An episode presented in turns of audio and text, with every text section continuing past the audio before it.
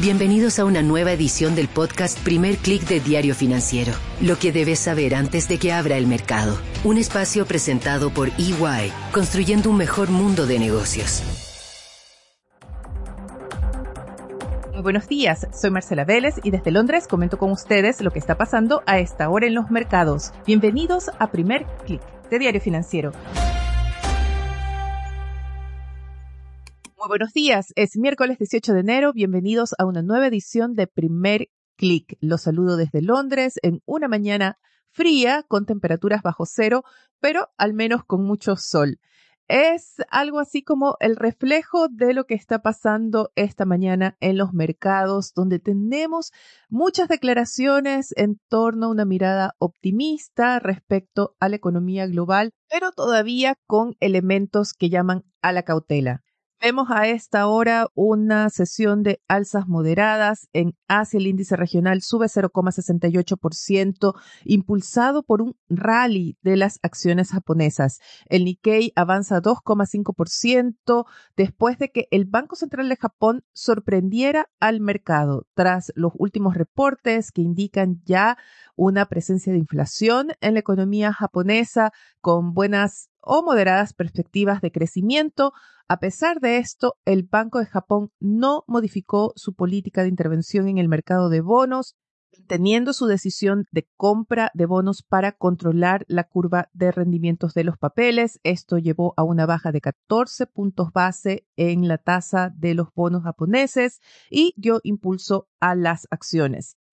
En Europa tenemos una sesión algo volátil. En estos momentos los índices operan mixtos. El stock 600 logra salvar un alza de 0,13%.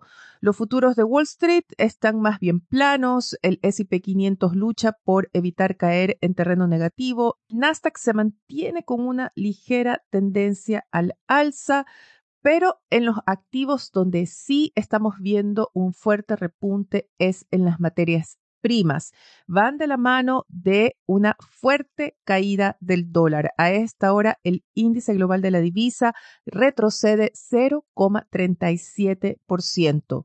Por el contrario, vemos un avance de 1,5% en el petróleo, el crudo WTI ya supera los 81 dólares por barril y el avance es aún mayor para el cobre que ya sube casi 2% en Londres las alzas en los metales, en commodities industriales. A excepción del gas natural, las alzas son generalizadas. Están impulsadas por esas expectativas de una rápida reactivación de China, así lo declaró su viceprimer ministro Liu He en Davos. Aseguró que China está comprometida con reactivar su economía y el mercado está apostando por nuevas medidas de estímulo fiscal. Además, ya se comienza a registrar un masivo desplazamiento de viajeros al interior del país en preparación al feriado del Año Nuevo Lunar que se celebra este fin de semana. Se espera un fuerte impulso en el consumo en el corto plazo. Todavía hay dudas sobre qué va a pasar en el mediano y largo plazo con ese país, como comentábamos ayer.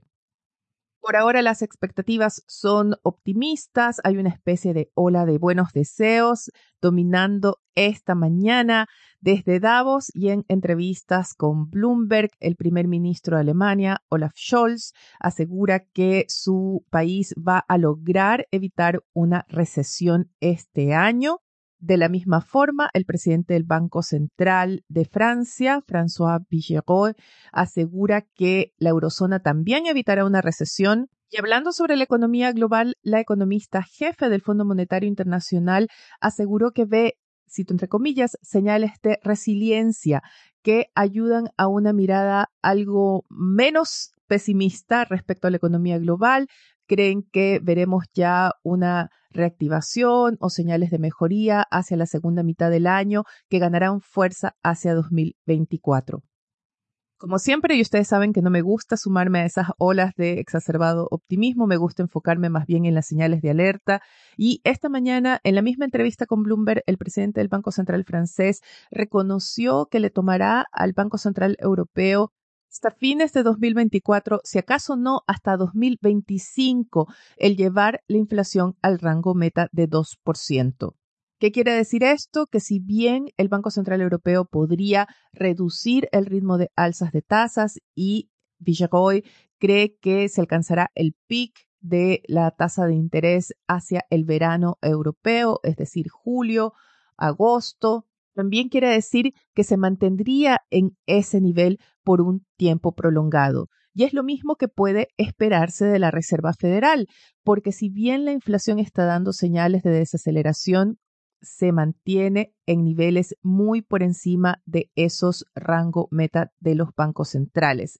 Hoy se espera el reporte de la eurozona, se cree que por fin bajará de ese 10%, pero se mantendría todavía en torno a ese nivel en un 9,6% al cierre de 2022.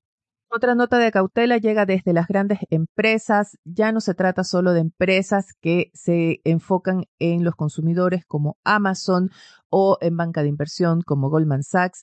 Esta mañana se reporta que Microsoft también se suma a la ola de recortes de puestos de trabajo. La empresa recortaría 11.000 posiciones en diferentes unidades. Amazon, por su parte, se prepara para comunicar a 18 mil de sus trabajadores que se quedan sin empleo. Ya que hablamos de señales de advertencia, los quiero invitar a escuchar nuestro especial de esta semana.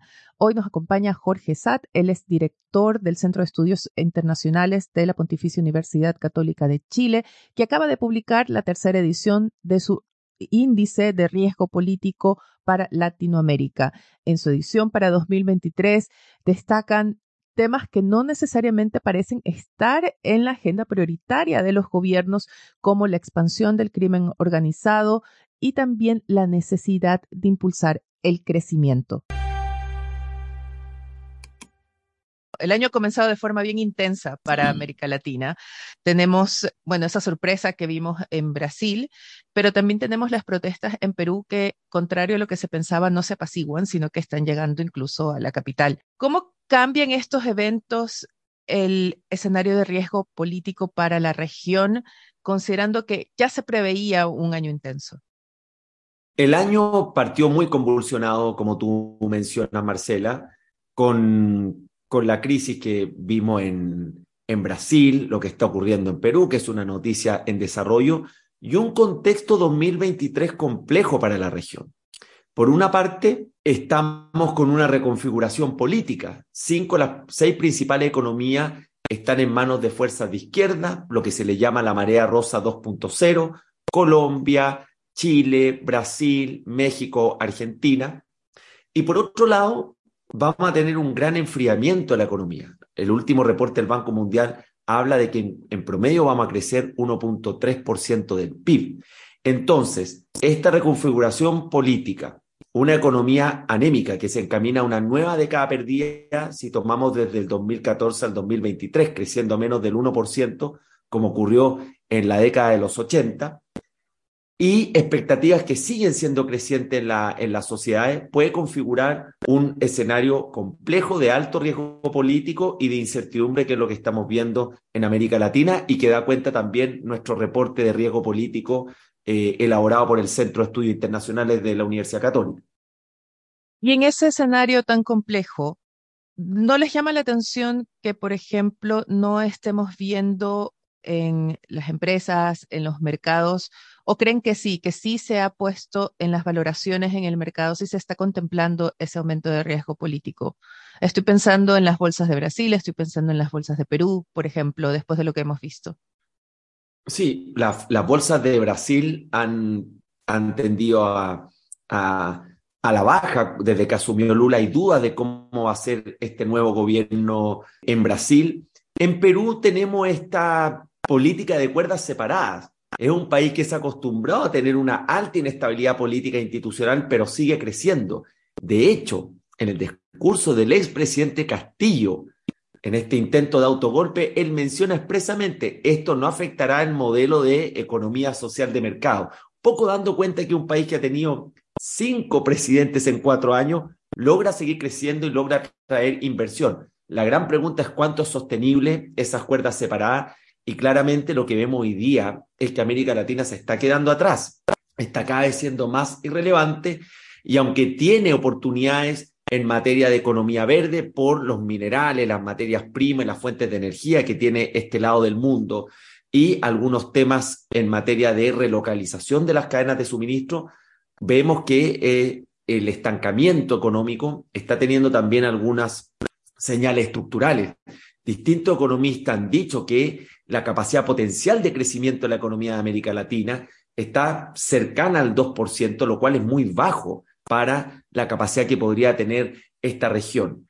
Ahora, Marcela, ¿cuáles son los eventos políticos relevantes que deberán tener en consideración las empresas para este 2023? Tenemos tres elecciones presidenciales. Una muy importante, Argentina.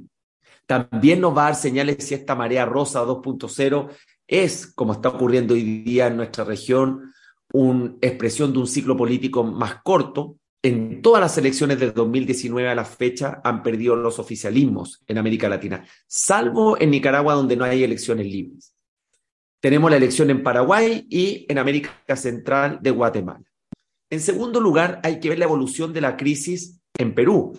¿Será capaz Perú de soportar esta situación hasta las elecciones que ya se adelantaron para abril del 2024?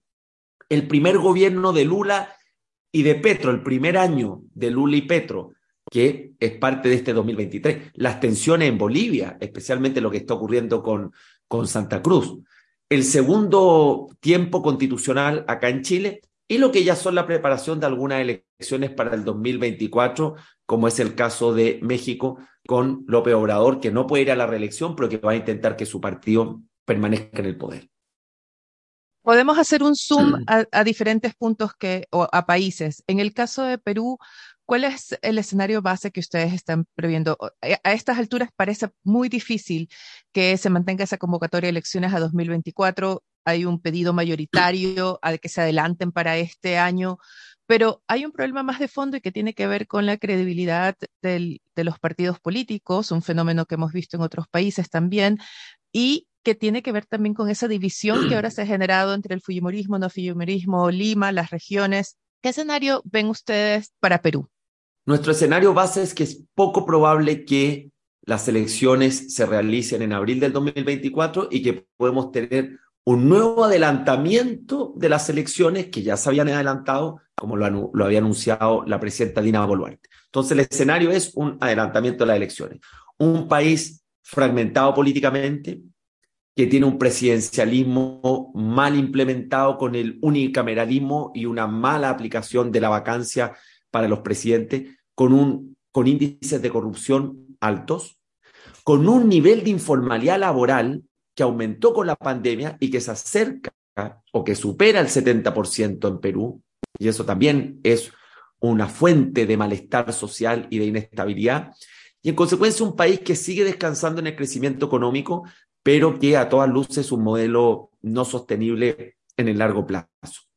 Creo que vamos a seguir viendo episodios de inestabilidad, eh, especialmente concentrados en el sur de Perú, y que en consecuencia hoy Perú es de los países que tiene elevado nivel de incertidumbre política porque no tenemos certeza de qué es lo que va a ocurrir con este gobierno de transición. Y ahora vayamos a Brasil, donde mencionabas el primer año de, Lula, y, es un punto que me llamó la atención del informe que publicaron, y es cómo ese año de luna de miel que solían tener los presidentes ha desaparecido en la región. ¿Es lo, ¿Será lo mismo para Lula? Es muy probable que si Lula no cumpla las expectativas en torno a su gobierno rápidamente, un país polarizado como Brasil le comienza a quitar el apoyo. Y Lula, pienso yo, está consciente que debe llevar adelante un gobierno pragmático, porque su mayor oposición no va a estar al inicio en el Congreso, va a estar en lo que llamamos el bolsonarismo, en la sociedad, en las zonas rurales, en ese 40% que aún cree que las elecciones no fueron legítimas. Datos preocupantes que han mostrado las encuestas en Brasil. Por lo tanto, Brasil y Lula enfrentan un desafío especialmente naturaleza interna. No veo mayores problemas en su política exterior. Lula tiene experiencia en generar redes internacionales, en tener un, un cierto liderazgo a nivel latinoamericano, pero va a estar muy absorbido este primer año en la situación, la compleja situación social de su país. Si vemos, por otro lado, países como Colombia y Chile, yo los pongo también en un nivel de incertidumbre política y como da cuenta el, índice relativamente altos. Petro fue capaz de llevar adelante su reforma tributaria rápidamente, pero aún el sector empresarial tiene dudas respecto de su conducción y las mayorías que tienen en el Congreso son coaliciones frágiles que se formaron más bien en, en su segunda vuelta electoral. Y Chile, como sabemos, un gobierno que ya está en el piso de su aprobación, un 25% que es equivalente a la primera vuelta del presidente Boric, con una reforma, con un segundo tiempo constitucional, pero con mucha duda, especialmente en las reformas de gobierno, la reforma tributaria fiscal, la de pensiones y eventualmente la salud. Lunas de miel. Tradicionalmente, los gobiernos tenían seis meses el primer año con relativamente altos niveles de apoyo. Lo que estamos viendo en América Latina es que la luna de miel es algo del pasado y por lo mismo el tercer riesgo político este año es gobernabilidad compleja. Las sociedades están más impacientes, son entre comillas infieles ideológicamente y si los gobiernos no cumplen con sus demandas sociales, rápidamente le quitan el apoyo. La mejor expresión, como hablábamos anteriormente, Marcela, es que todas las elecciones presidenciales del 2019 a la fecha perdió el oficialismo, con esta excepción de Nicaragua, donde no hay democracia. ¿Qué está diciendo eso? Que hoy los ciclos políticos son más cortos, las sociedades son impacientes, el estancamiento económico latinoamericano no ayuda a cumplir las expectativas y los problemas que están enfrentando los países son cada vez más complejos en crimen organizado, en el tema migratorio, en materia de corrupción y en atracción de inversiones extranjeras. A propósito de lo que mencionas, podríamos decir que hay una desconexión entre las agendas políticas y esa poca paciencia o esa impaciencia del electorado en términos de que quizás el electorado está menos interesado en el debate ideológico y más interesado simplemente en que se mejoren las condiciones de vida y por tanto en medidas que hagan repuntar el crecimiento. Sí, yo diría que la opinión pública hoy, especialmente los jóvenes, es más volátil. La sociedad latinoamericana tuvo un progreso importante en la primera década del 2000, especialmente por el superciclo de los commodities, Millones de personas pasaron de la pobreza a una clase media frágil, pero tuvieron un progreso. Y luego comienza este estancamiento de la economía latinoamericana desde el 2014. Y si tú miras, Marcela, desde el 2014 comienzan a acentuarse las protestas y que ya llegan a su pic el 2018-2019 con episodios de violencia. Antes de lo de Chile tuvimos Ecuador, en el pasado tuvimos Brasil, Guatemala, por mencionar algunos casos. La grieta en Argentina, otra expresión de esta división social. Entonces, si a eso le sumas el retroceso democrático, por dos razones, menor nivel de confianza en la política y las instituciones públicas y la creciente indiferencia de las personas respecto al régimen político mientras le resuelvan los problemas, claramente hoy vemos podríamos decir, las urnas calientes, las urnas hirviendo, porque las personas tienen poca paciencia frente a los gobiernos y los gobiernos saben que hoy es mucho más complejo gobernar.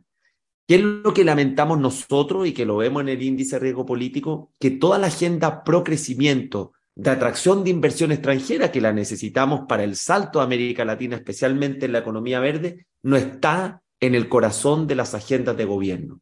No es prioridad hoy día, no hemos enfocado mucho en otros tipos de discusiones y hemos dejado de lado lo fundamental, lo basal, esa condición necesaria que es que los países tienen que crecer para poder cumplir sus expectativas y sus programas.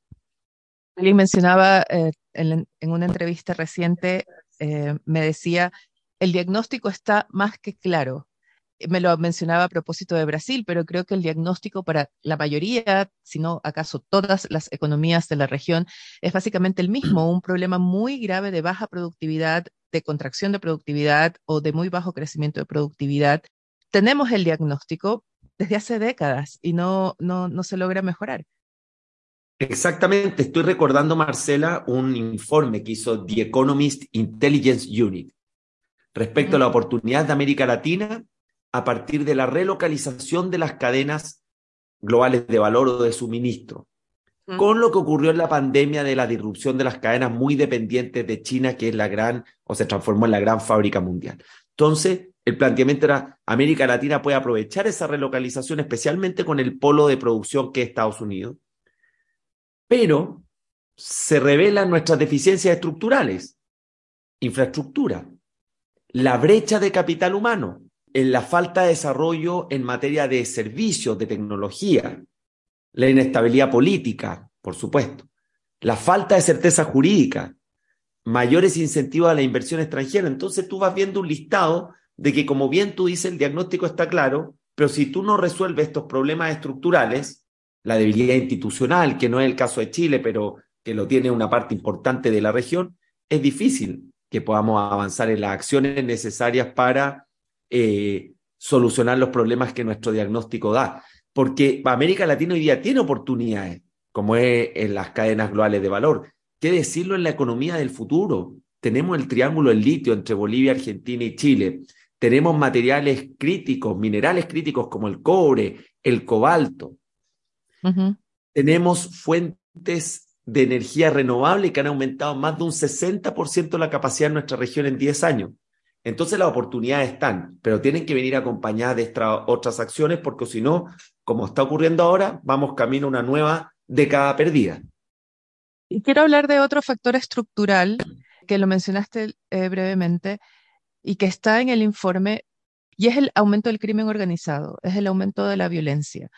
Y me sorprende porque este era un fenómeno que veíamos en determinados países. Antes se veía limitado a México, El Salvador, eh, ni qué decir Venezuela, con todo el deterioro de la falta de Estado y, el, deterioro democrático, etcétera, y Colombia, famosamente. Pero ahora lo vemos en varios países, en países donde uno yo vengo de Ecuador originalmente y es la primera vez que mi familia tiene miedo de salir a la calle, algo que jamás había escuchado eh, comentar.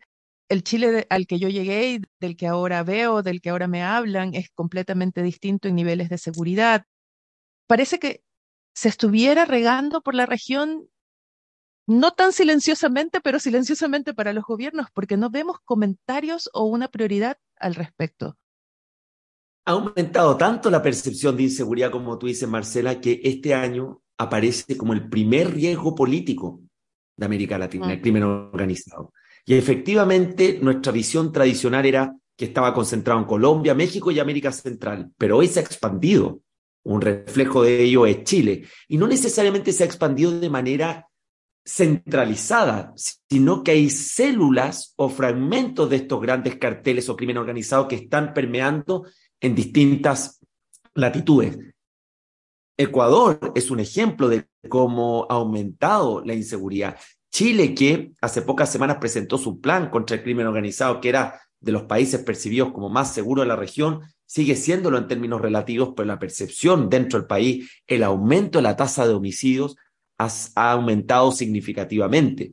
Entonces, el crimen organizado en general crece donde el Estado es relativamente débil, donde las instituciones son corruptas y donde predominan economías informales. Esa es la base. Pero hoy vemos que se va extendiendo y que si no le ponemos atajo en países donde creemos que es relativamente nuevo como Chile, puede terminar atrapando a la democracia y a la política en general. Este es un problema grave. Las democracias no saben defenderse bien frente a la violencia y tampoco tenemos ejemplos dentro de un régimen democrático en América Latina donde haya sido efectivo el combate. Porque el caso de El Salvador, que ha sido mediático, con el presidente Bukele, que es el que tiene mayor nivel de aprobación en el hemisferio, sobre 80%, también ha tenido rasgos autoritarios, tiene una deriva autoritaria, entonces tenemos que ver cómo evoluciona ese gobierno y que no devenga, que es lo que esperamos nosotros, en regímenes o proyectos más autoritarios o dictatoriales que hemos tenido en el pasado. Entonces tampoco podemos usar como referente lo que se está haciendo en El Salvador para combatir de esa manera el crimen organizado en todos los países. ¿Es un riesgo que crees que ya se está reflejando en las empresas o que las empresas todavía no están realizando en toda su magnitud? A ver, creo que en general las empresas están tomando más conciencia del riesgo político, porque perciben que la incertidumbre política en la región y especialmente en países que a su juicio eran más estables ha aumentado. El crimen organizado es un tema. Las empresas sabemos que estaban localizadas en países con elevados niveles de, de crimen organizado, de carteles, de inseguridad, tenían todos los protocolos de adaptación para eso. Creo que la crisis migratoria también es un tema a mirar, también en el mundo empresarial, especialmente porque es una fuente de tensión social. Por tercer año consecutivo en nuestro reporte está dentro del top 5 la crisis migratoria. Luego la gobernabilidad, porque para las empresas, si hay gobiernos débiles, si hay gobiernos que tienen problemas con llevar adelante su agenda, con el delivery, también termina afectando finalmente el entorno de negocios. Y luego hay algunos riesgos directamente que afectan a la empresa. La pérdida de competitividad. Si no hay una real voluntad política de las alianzas público-privadas para desarrollar los proyectos de inversión que necesitamos en materia de recursos naturales, de energías, va a haber una oportunidad también ahí, un potencial perdido para las empresas. Otro riesgo directo a la empresa es la ciberseguridad, que por segundo año consecutivo figura en nuestro ranking especialmente con la aceleración digital que generó la pandemia y que las organizaciones públicas, pero también las empresas, no han sido todavía capaces de prepararse lo suficiente, creo que son riesgos que tienen que mirar las empresas, junto con todos los procesos políticos que hemos ido analizando. Pueden encontrar más detalles de los temas que conversamos con Jorge y de otros más en la edición completa del informe de riesgo político que pueden descargar en la página web centroestudios.internacionales.uc.cl. Como siempre, los quiero invitar a que si tienen un tema que les interese de forma especial, me lo hagan llegar a través de mi cuenta de Twitter, arroba Marcela Vélez, o a través de mi correo electrónico mvélez, arroba de antes de terminar, quiero invitarlos a revisar la agenda que tenemos para hoy. El mercado estará atento a las conferencias de los banqueros centrales de la Fed, especialmente a las intervenciones de los presidentes de la Fed de Atlanta, Rafael Bostich, Kansas City, Esther George y San Luis, James Bullard. En Chile, el Comité de Ministros vota el futuro del megaproyecto minero Dominga. También estaremos pendientes de nuevos datos de precios en Estados Unidos que publica el índice de precios al productor, además de sus cifras de producción industrial, ventas de retail e inventarios. Y en Colombia tendremos índice de actividad económica. Revisemos brevemente la portada de Diario Financiero que titula con la insistencia de las ISAPRES para que haya una fórmula rápida para el fallo de la Corte Suprema y Diario Financiero reporta que el gobierno intenta darles un respiro. Otro titular destaca la división que hay en el oficialismo chileno debido a la presión del Ejecutivo por el trámite de la reforma tributaria y en una señal que debería preocupar porque es una muestra de la incertidumbre que hay entre los consumidores. Las cuentas corrientes en dólares en Chile crecen 160% en un año. Con esto me despido por ahora. Los invito a que sean actualizados de las noticias del día y más visitando nuestro sitio web de f.cl. Recuerden que pueden encontrar este podcast en Spotify, SoundCloud, Google Podcast y también Apple Podcast. Agradezco mucho si pueden escribir sus comentarios, su calificación, ya en cualquiera sea la plataforma que están escuchando este podcast y sobre todo que pasen la voz y nos ayuden a crecer. Eso es todo por ahora, yo me despido, les deseo que tengan un buen día. Nosotros nos reencontramos mañana.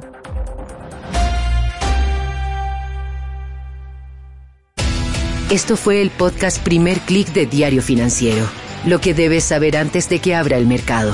Un espacio presentado por EY, construyendo un mejor mundo de negocios.